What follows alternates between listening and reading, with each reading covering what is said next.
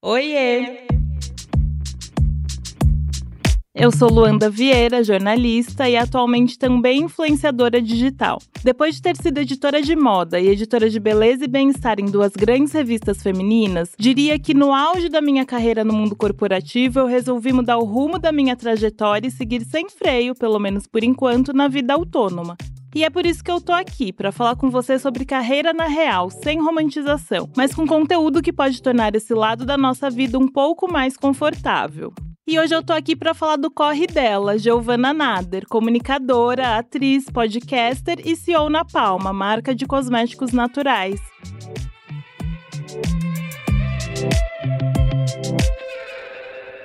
O corre delas. O Corre Delas é uma produção da Óbvias. Escute também Rádio Endorfina e Bom Dia Óbvias. Gi, obrigada. Eu que agradeço. Tá sendo Nossa. um sonho estar aqui com você, tá? Sonho é meu.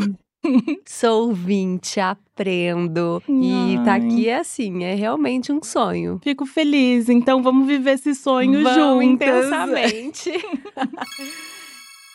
Gi, eu queria começar perguntando é, o que que é sustentabilidade para você? Porque eu acho que às vezes a gente fala tanto, eu que tenho a pauta de diversidade, assim, que é meu propósito e tal, às vezes a gente fala tanto que em alguns momentos, para alguns grupos, acaba esvaziando, sabe? A, a palavra, o significado e tal. Então eu queria saber o que, que é para você sustentabilidade. Olha, então, já é uma palavra estranha, né? Sustentabilidade já É, total. afasta muito. E Lu, eu acho que a Giovana de algum tempo atrás iria falar o clichê que a sustentabilidade é você viver com menos, sem excesso, você é, evitar plástico e tal, tal, tal. Hoje, eu acho que eu enxergo mais a sustentabilidade como uma consciência. Porque Tá. quando a gente fica nesse ideal do, do inatingível dentro do sistema e do mundo que a gente vive, vira uma sustentabilidade para tão pouca gente, sabe? Então, assim, cara, é muito difícil falar que, ai, não use plástico, mas a gente vive num sistema que o plástico tá sendo enfiado na nossa mão o tempo inteiro. Então, É. assim, eu acho que a gente tem que ter a consciência de que esse plástico não faz bem e pressionar e se informar, mas assim, não ficar culpada porque você tá usando, ou porque você tá comendo, ou porque você. Sabe? Então, acho que a sustentabilidade hoje se resume a isso, a uma consciência. Sim, e que legal te ouvir, porque significa que você amadureceu dentro desse processo da sustentabilidade na sua vida, né? Exatamente, porque eu comecei a falar nas minhas redes há cinco anos atrás, que pouco se falava sobre isso. Uhum. com dicas que eu dava da minha vida e que eu queria mudar, né? Ah, então substitua isso por isso, ou coma menos carne. Ou...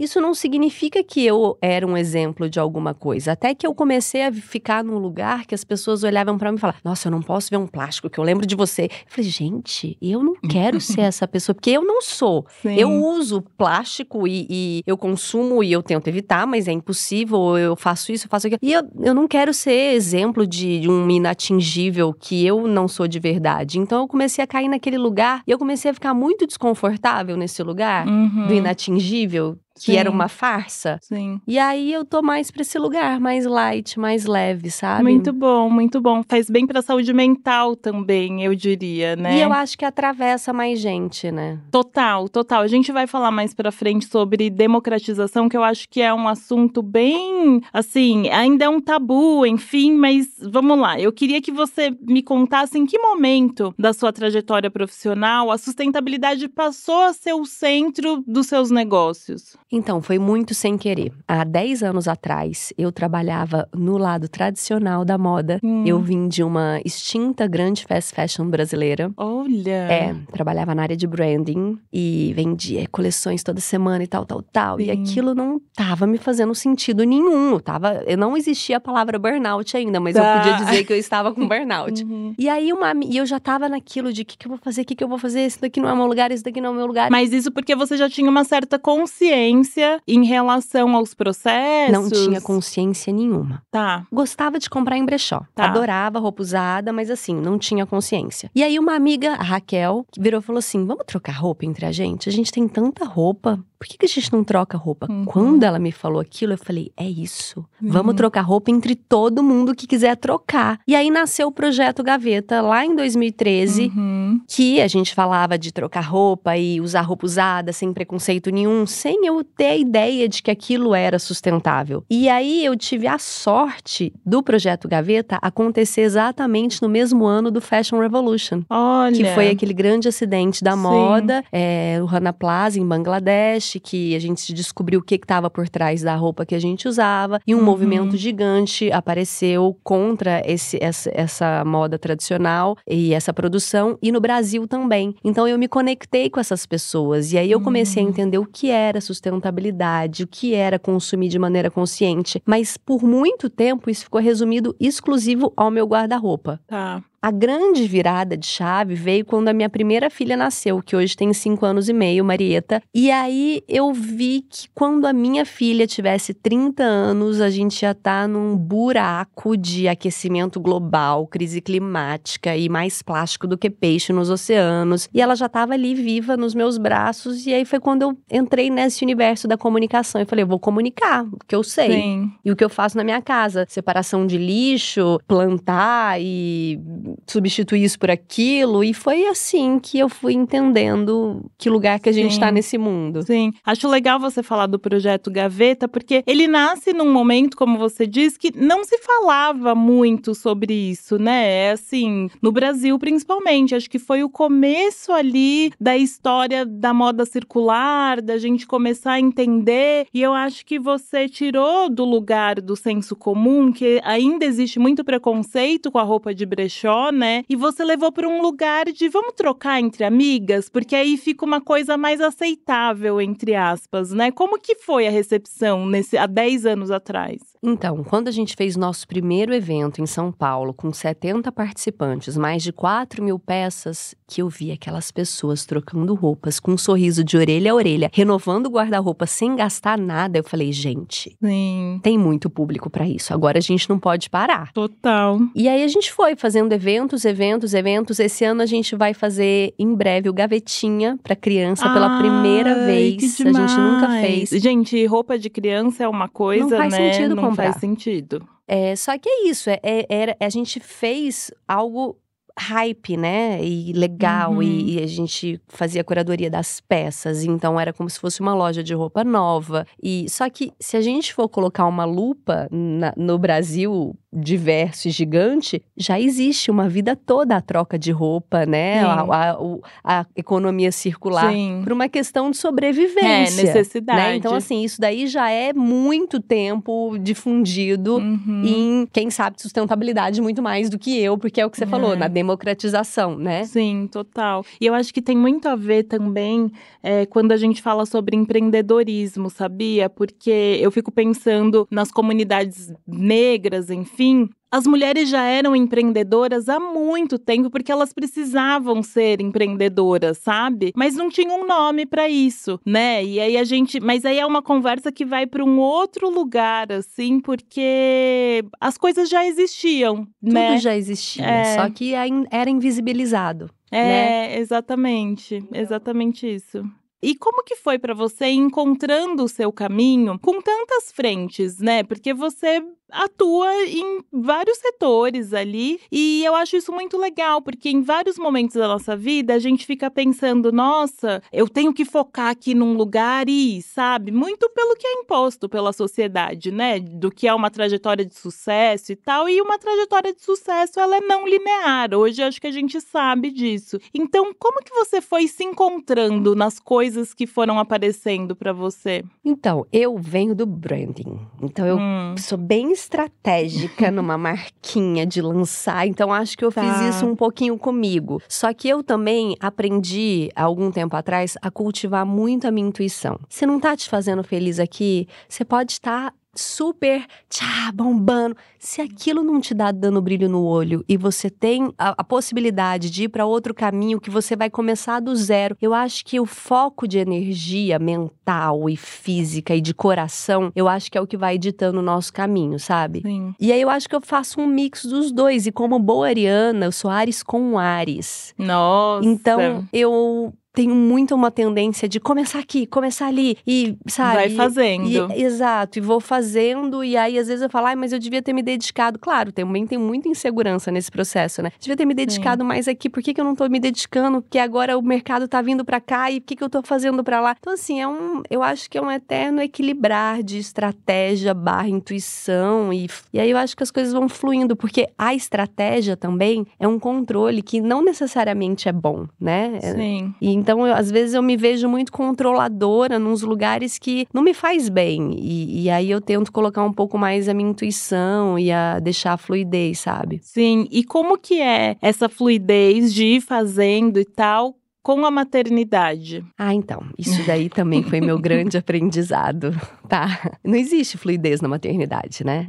É. é porque você para a vida, você não faz da maneira como você gostaria, você tem que se dividir em muito mais Giovanas e pessoas e mulheres. Então, assim, é um grande desafio. Só que o que eu tô aprendendo também, ultimamente, e, e veio com a palma isso, que eu me identifiquei como uma. Eu sempre soube que eu era uma pessoa perfeccionista, mas eu entendi que o meu perfeccionismo me levava a um sofrimento. Me leva ainda, porque hum, eu não tô hum, curada. Eu sou essa mas pessoa. Mas me leva a um sofrimento, também. a uma tá. ansiedade sabe, a, a um aprisionamento. E, e aquilo, porque a gente fala, ai, perfeccionista, gosta uhum. das coisas certinhas, bonitinhas. É. Só que isso faz tão mal pra gente. Muito. E aí eu aprendi a fazer assim, cara, agora eu tô fazendo o que dá. Eu não tenho tempo Exatamente. de fazer reuniões perfeitas de marketing até 9 horas da noite. Eu tô num evento ali, abrindo o bloco de notas e falando com a Gi o que, que a gente tem que fazer no dia seguinte. O que... E é assim que tem que ser. A vida vira meio caótica, sabe? É, é isso. A Márcia Ribelli, inclusive, sempre fala é, quando a gente conversa, porque eu sou total essa pessoa. Ela fala, Lu, feito é melhor que perfeito, é. sabe? E eu tento todo dia enfiar isso na minha cabeça,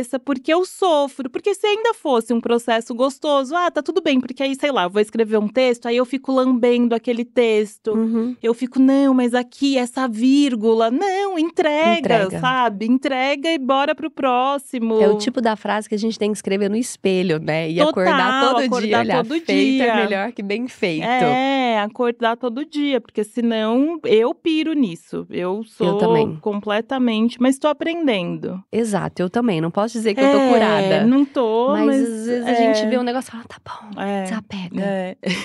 Total. Sabe o que eu queria saber? Hoje você tem a Palma, né, que é uma empresa voltada para beleza, mas eu queria que você falasse um pouco, com todo esse seu conhecimento de moda e tal, quando a gente fala de sustentabilidade, quais são as especificidades na moda e quais são as da beleza? Existe essa diferença? Existe em termos técnicos, né? O que que pode ser na moda diferente, o que que a poluição da água nas roupas e o tingimento e tal, tal, tal. Só que num macro assim, eu eu acho que elas se, par, se, se colocam no mesmo lugar tá. da questão ambiental e social. São as duas questões que a gente tem que cuidar. E aí, gente, se a gente fala da moda, a problemática da moda, descarte, montanhas de roupa, a da beleza também. E a quantidade de lixos de plástico que a gente está tendo nos oceanos, o microplástico é o da roupa, o da maquiagem talvez é o tubo ah. plástico, né, do, do cosméticos. O social, então, mercado da moda, o segundo mercado que mais se escraviza pessoas no mundo, esse dado é gigante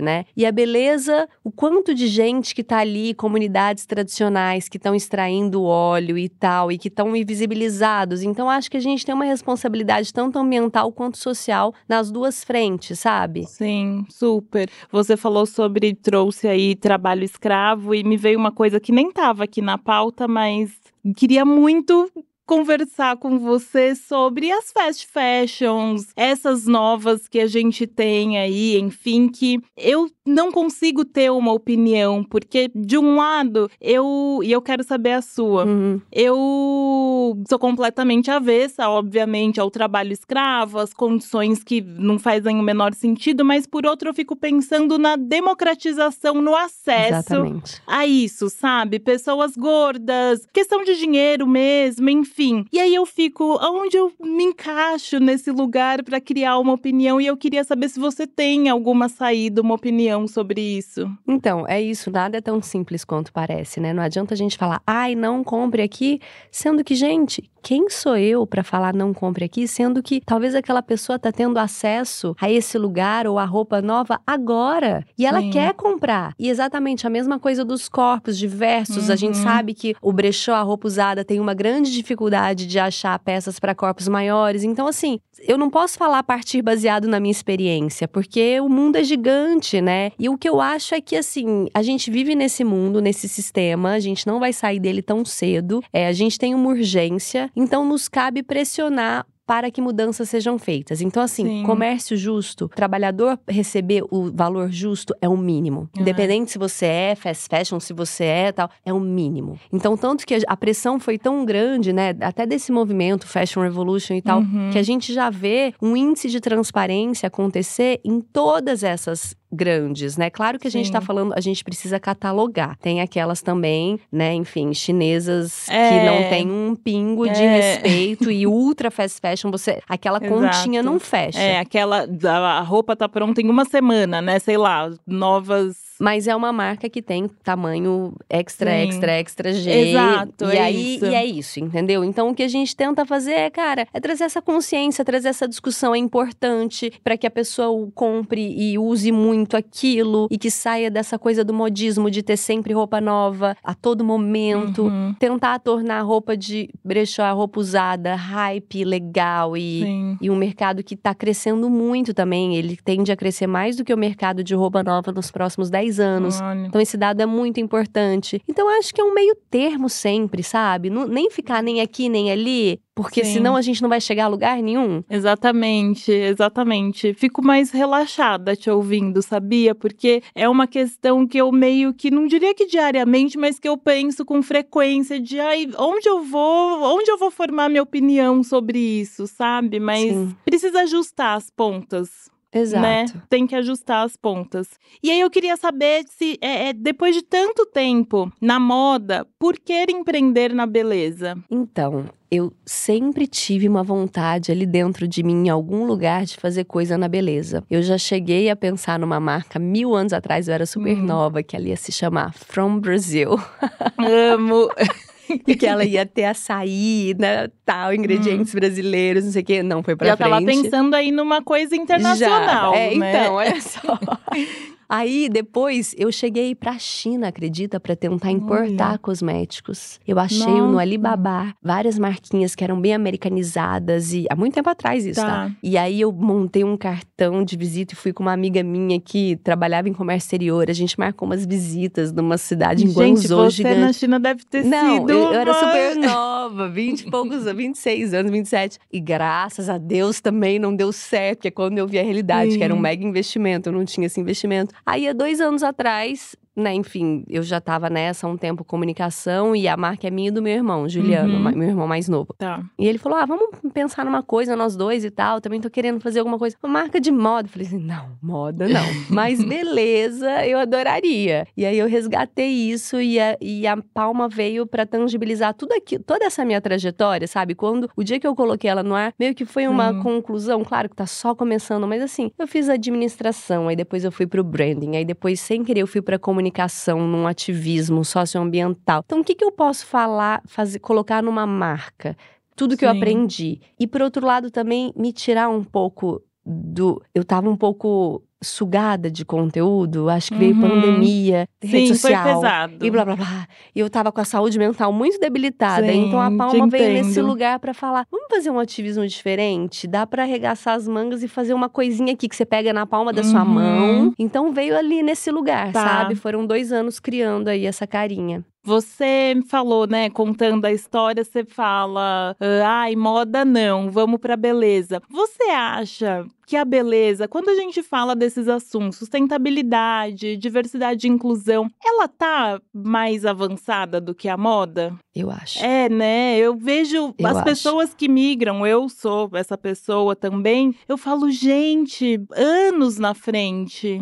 Não sei se é porque a gente trabalhou. Eu amo moda, né? A gente Também, ama moda, a gente exato, ama se vestir, a gente é. ama expressar nosso estilo. A gente sabe dessa potência. Sim. Mas a gente vem de um mercado que suga, né? É. Até com o projeto Gaveta, que é um projeto que eu amo. Gente, mas eu pego tanta roupa. É energia, é mais de É. 8 mil peças num evento. No final, eu tô sugada, sabe? A gente tem roupa demais no Sim. mundo. Eu não poderia criar um negócio que eu ia colocar mais, Mais roupa, no roupa. mundo. Sim. E para além disso, tem essa coisa das tendências e ficar relançando coleção e pensando, né? A beleza é mais É. prática nesse lugar. Você lançou um produto, pronto. Esse produto pode ficar a linha para sempre. E aí você vai lançando Sim. outro sem ter que estar num calendário de tendências e tal. E eu acho que o mercado da beleza, ele, apesar de ser super competitivo, aí entra o meu lado estratégico. Ele é, aí ele abraça mais gente, mais gente nova que tá entrando, eu Uhum. digo. Porque é um mercado que não tem crise, né? Enfim, por mais que o país esteja numa Sim. crise, a gente sempre vai querer uma coisinha ou outra. Exato. É, é um mercado que, enfim, é gigante no Brasil, né? É, A- a- total. brasileiras consomem muito. Sim. E é isso. E eu falei, cara, é, vamos entrar no jogo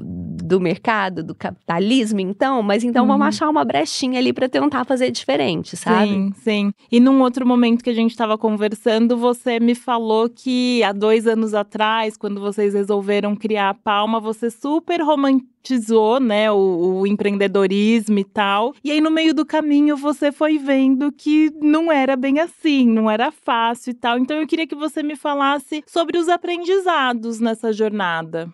O aprendizado é isso. Independente se você já tem um público na internet, daqui dali, é um tijolinho de cada vez, sabe? É, não é fácil. Aí entrava a minha ansiedade o meu perfeccionismo que eu fala, falava, Ai. gente, eu não criei uma marca pra ficar nessa nesse sofrimento e, e sim, não deu certo. Então vamos recalcular a rota e aprender a recalcular a rota. E aí falando da maternidade, Lu, eu tive um grande, uma grande surpresa. Tem um mês de É. palma, mas a quantidade de mães empreendedoras que vêm falar comigo, me abraçam e falam, cara, tamo junto. demais. Se você quiser dica, sabe? Então eu descobri que esse lugar do empreendedorismo feminino e materno, eu já sabia que, né, a gente já sabia na teoria que apoie mães, compre de mães e tal. Sim. Mas quando a gente vê que tem um mercado ali que E que na prática acontece, né? é, e que quer um grito de liberdade, falar eu quero fazer o meu negócio e ter o meu Sim. dinheiro, independente se eu tenho que cuidar de filho, se eu tenho que ter horário pra levar filho na escola e buscar, sabe? E, e- e é isso, é um mundo que é cruel com essas pessoas, inclusive que eu me incluo Sim. nessa um pouco, mas é, é muito, o patriarcado entra muito forte dentro É. do, do empreendedorismo, né? É, o tempo inteiro. É, em tudo. E É. por que não, então, Exato. no empreendedorismo? Então, é um lugar que eu tô aprendendo a me controlar e a, e a evoluir enquanto ser humano, sabe? Nas minhas angústias, Sim. a Palma veio pra me ensinar isso. Sim. Porque quando você tem conteúdo também, é, e você faz comunicação, você presta um serviço. Então, necessari- não necessariamente você tem um custo pra isso. Quando você investir um, um dinheiro na marca, você precisa vender. É. Vender. É difícil, sabe? É Total. dificílimo. E como que é a sua rotina na Palma, assim? Como que é o seu trabalho exatamente? Então, Hoje que ela já tá aí no mercado. É, eu fico mais na parte. Enfim, eu fico em tudo, na verdade, né? Eu só não fico, que eu tenho meu irmão que é engenheiro e eu agradeço por isso, eu não fico Uhum. nessa questão de imposto, logística, pagamento. Ai, E aí Nossa, eu não sou, eu não muito. tenho esse Sou cérebro. Eu sou bem humanas. E aí eu fico em tudo, estratégia, comunicação. Hoje mesmo eu tava andando na rua aí, indo almoçar com um amigo, passei na porta de uma loja que só vende cosméticos naturais. Aí eu entrei e falei, ah, então tava com um produto na bolsa. Ah, então eu, tô, eu lancei esse produto e tal. E quando vê, chega o dono da loja, eu, ai, que bom que você chegou. Já vendi, já Aham. coloquei ali, já falei, ah, então tô enviando pra você semana que vem. Parece que você tem que fazer, você tá no corre o tempo inteiro, sim, sabe? Exatamente. É um perigo, mas perigo. é isso. Muitas empreendedoras que eu converso falam, né, que tipo, existe aquela aquele tabu de que ai, você é dona do seu próprio negócio, então agora você vai fazer o seu horário, um dia flexível e tal. Não, você não, Não. para, é isso. Quando você tá no seu momento de lazer, você vê uma oportunidade e você vai atrás dessa oportunidade. E você tá sempre devendo coisas. Devendo uma apresentação que você tinha que mandar, devendo e-mail, devendo isso. Sabe? É isso. É uma loucura. E tá tudo bem? Você lida bem com isso? Agora sim. Tô bem leve, sabia? Sim. Fiz Ai, um, que bom. Até um mês atrás, eu tive muitos aprendizados. A Palma veio pra me ensinar muita coisa. Mas eu tô aprendendo. Também hoje eu tô leve. Pode ser que É, daqui duas semanas na TPM eu não esteja tanto. Exatamente. As pessoas me perguntam, você tá bem? Meio louca, meio bem. É isso, essa é a resposta de praxe.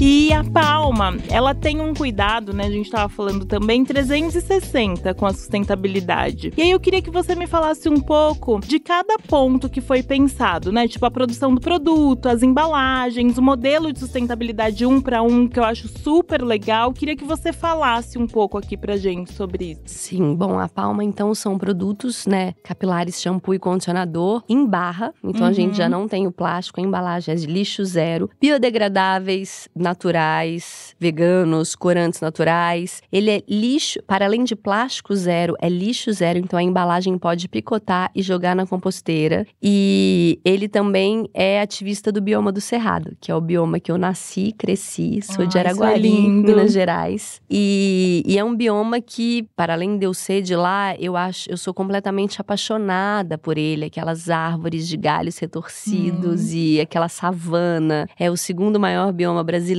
a savana mais biodiversa do mundo. Porém, ele está sendo destruído assim. A- a- o desmatamento da Amazônia caiu, do Cerrado fez assim, aumentou Nossa. Muito, porque é onde o agronegócio está avançando e hidrelétricas e tal. E a gente não fala muito, né, sobre Ele o é Cerrado. esquecido, ele é meio que. Muito se fala da Amazônia, Pantanal, Mata Sim. Atlântica e o Cerrado. E assim, gente, o Cerrado é maravilhoso. É. Chapada dos Veadeiros, Serra da Canastra, Vale do Jequitinhonha, Sim. ocupem o Cerrado, sabe? E, e aí, um real de cada produto vendido é doado para causas que apoiam o Cerrado. A primeira delas é a Rios Livres, que é uma associação que protege as cachoeiras do Cerrado contra a construção de hidrelétricas. Ai, que demais, demais. Demais, muito bom. E vocês pensam em expandir o portfólio de produtos? Como Sim. tá isso? Sim, a gente já tá desenvolvendo sab- sabonete, Ai, três em boa. um para bebê e crianças. Olha. E mais algumas surpresinhas aí. Ai, eu gosto de spoiler, hein? Mas a ideia é ter toda a linha de banheiro, assim, que a Sim. gente possa substituir. tá ali na rotina Exato. o dia inteiro. Quais que são os desafios de ter uma marca que abrange todos esses pontos? Porque, né, não é fácil. Não.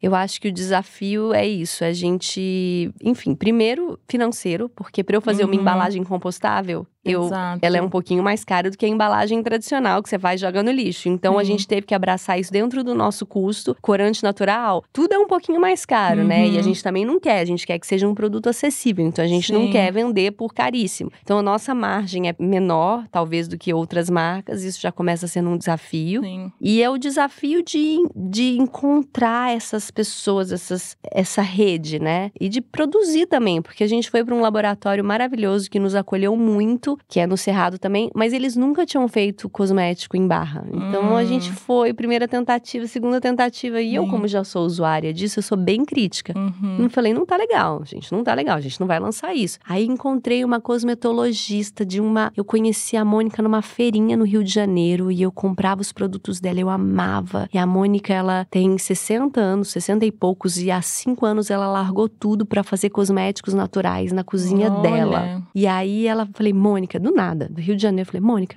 você topa ser consultora da marca? A gente tá precisando de alguém que Uhum. entenda, que não seja nem o farmacêutico, nem o cliente. Você tá no meio, topa, então vamos. Então acho que esse olhar pra conexão entre pessoas, né? Porque tem que Sim. você tem que saber quem são as pessoas que você quer pra perto de Uhum. você. Então isso é um desafio, porque muitas vezes também a gente faz conexões erradas. Exatamente, faz parte, né? Não tem como É. prever, mas acho que ter esse olhar atento que você teve é essencial para empreender, né? Exato. E você falou de preços, então eu queria retomar esse assunto e entender com você como é que a gente democratiza o assunto, o tema sustentabilidade num Brasil que é isso, né? É, altos e baixos. Sim. Então, é um termo que ainda fica na mão de poucos, né? Como quando a Uhum. gente olha claramente a gente vê que já é muita gente faz por uma questão de sobrevivência há anos Sim. e não sabe o que está fazendo. Mas eu acredito que um resgate ao passado, uma,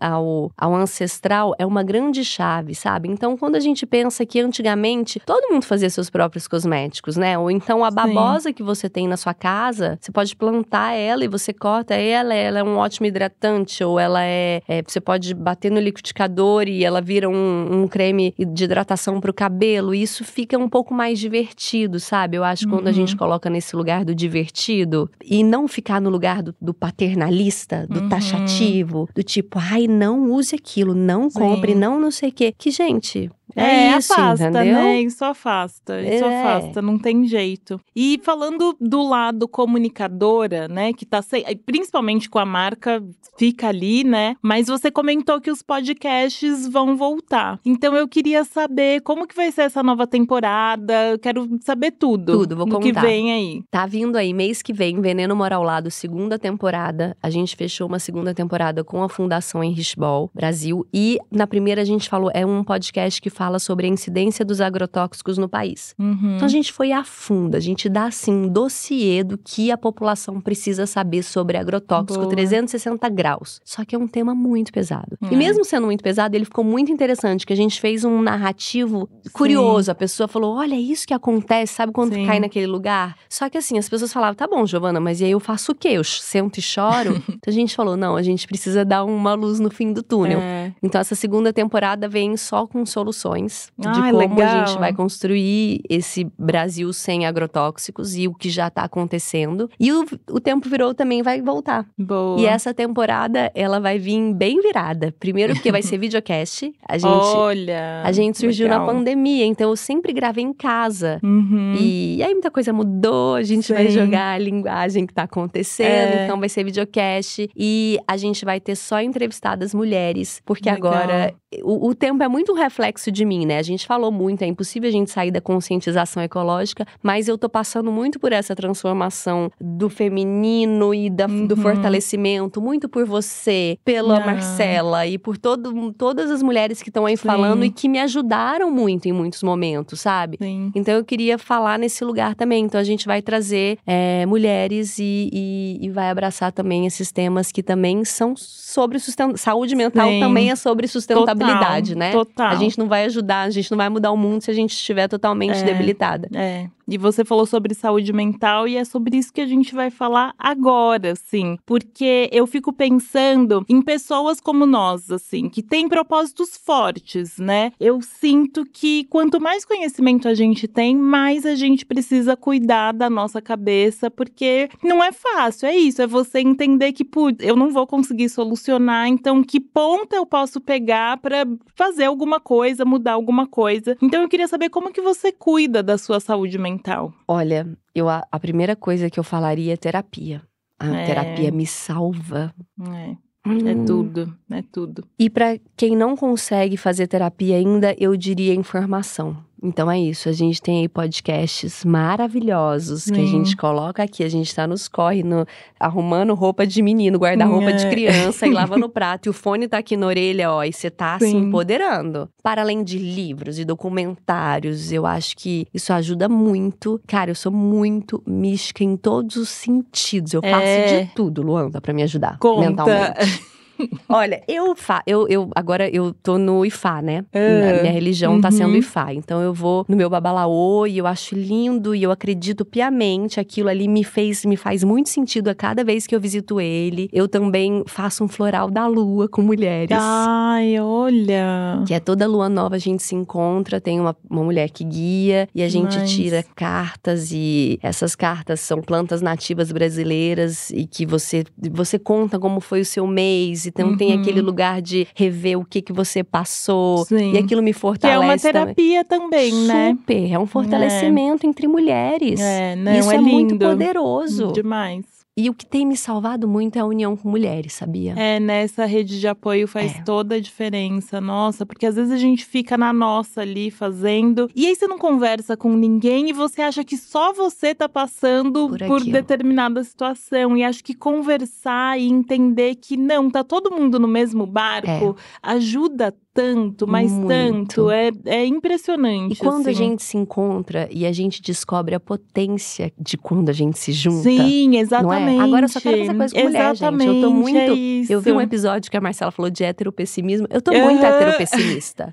Eu só quero fazer coisa com mulher, É, sabe? total, total. E é outra. É outra energia, É outra outro lugar. é. energia. A gente se sente segura, né? Estamos num ambiente seguro. É, É. é outra coisa. Hoje eu assisti um vídeo seu muito bom falando sobre a diferença entre consumo e consumismo. E eu queria que você falasse o que, que consumismo tem a ver com a falta de autoconhecimento. Então, consumismo é porque alguma coisa tá desajustada dentro da gente, né? Então a gente consome.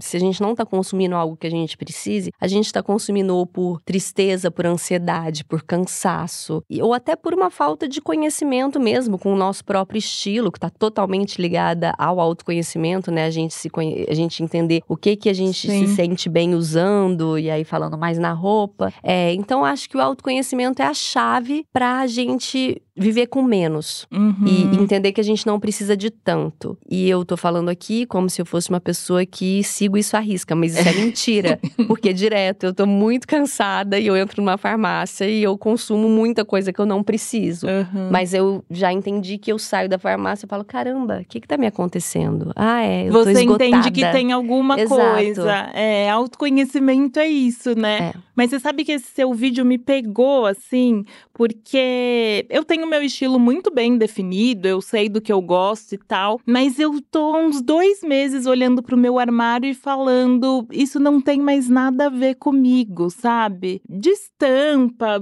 coisas que vão além ali do, da modelagem. E aí eu assisti esse seu vídeo eu falei: gente, é isso. Porque na moda, especificamente, tem uma coisa de que é isso também. Eu, não, eu acho que é impossível a gente. Ai, não compre roupas nunca mais. É impossível, Uhum, porque a é. gente tem fases, É, não é? total, a gente muda. A cada fase que a gente tá de amadurecimento, É. a gente muda também o nosso cabelo, a nossa Exato. maquiagem, consequentemente o nosso estilo. Não, e mudar cabelo pra mim é tipo, mudou cabelo, mudou a personalidade, você quer outra roupa, é, É. uma loucura. E é isso, entendeu? É. Então é você. E aí é nessa hora que você tem que entender. E aí Sim, passa de um sofrimento pra algo gostoso. Tipo assim, sim. ui, que fase que é essa É, agora então? Exatamente, exatamente. É? E esse seu vídeo me provocou nesse sentido, porque eu a primeira coisa que veio na minha cabeça foi: o que, que eu preciso me desfazer? Não foi, ai, então eu tenho que comprar tal coisa. Eu falei, não, eu preciso me desfazer de algumas coisas do que não tá me agradando mais, sabe? E passar pra frente, enfim.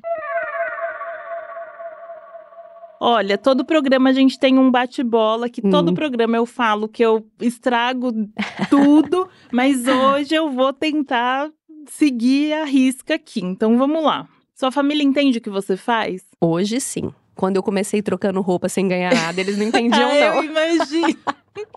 Meu pai falava: o que, que é isso que você tá fazendo? E aí? Não, e tem uma questão também que a gente vem de uma geração que tá construindo coisas novas, né? Então, de fato, fica meio pra família, nossa, o que, que é isso? Exato. De onde ela tirou? É, o que, que é liberdade pra você? A liberdade, eu acho que é você estar inteira. Independente se você tá casada com filho, ou eu acho que é você estar inteira com as suas escolhas, com seus sentimentos, com as suas possibilidades, sabe? Sim, super. Um livro que fez muita diferença na sua trajetória profissional. Então, fiquei pensando nessa pergunta, não necessariamente profissional, mas que ajudou a me, a me fortalecer muito enquanto nas minhas angústias, que ela, eu falo dela, todo mundo fala, ai, óbvio, amiga, já li, mas pra mim ela é meio nova. Brené Brown. Aham, sim.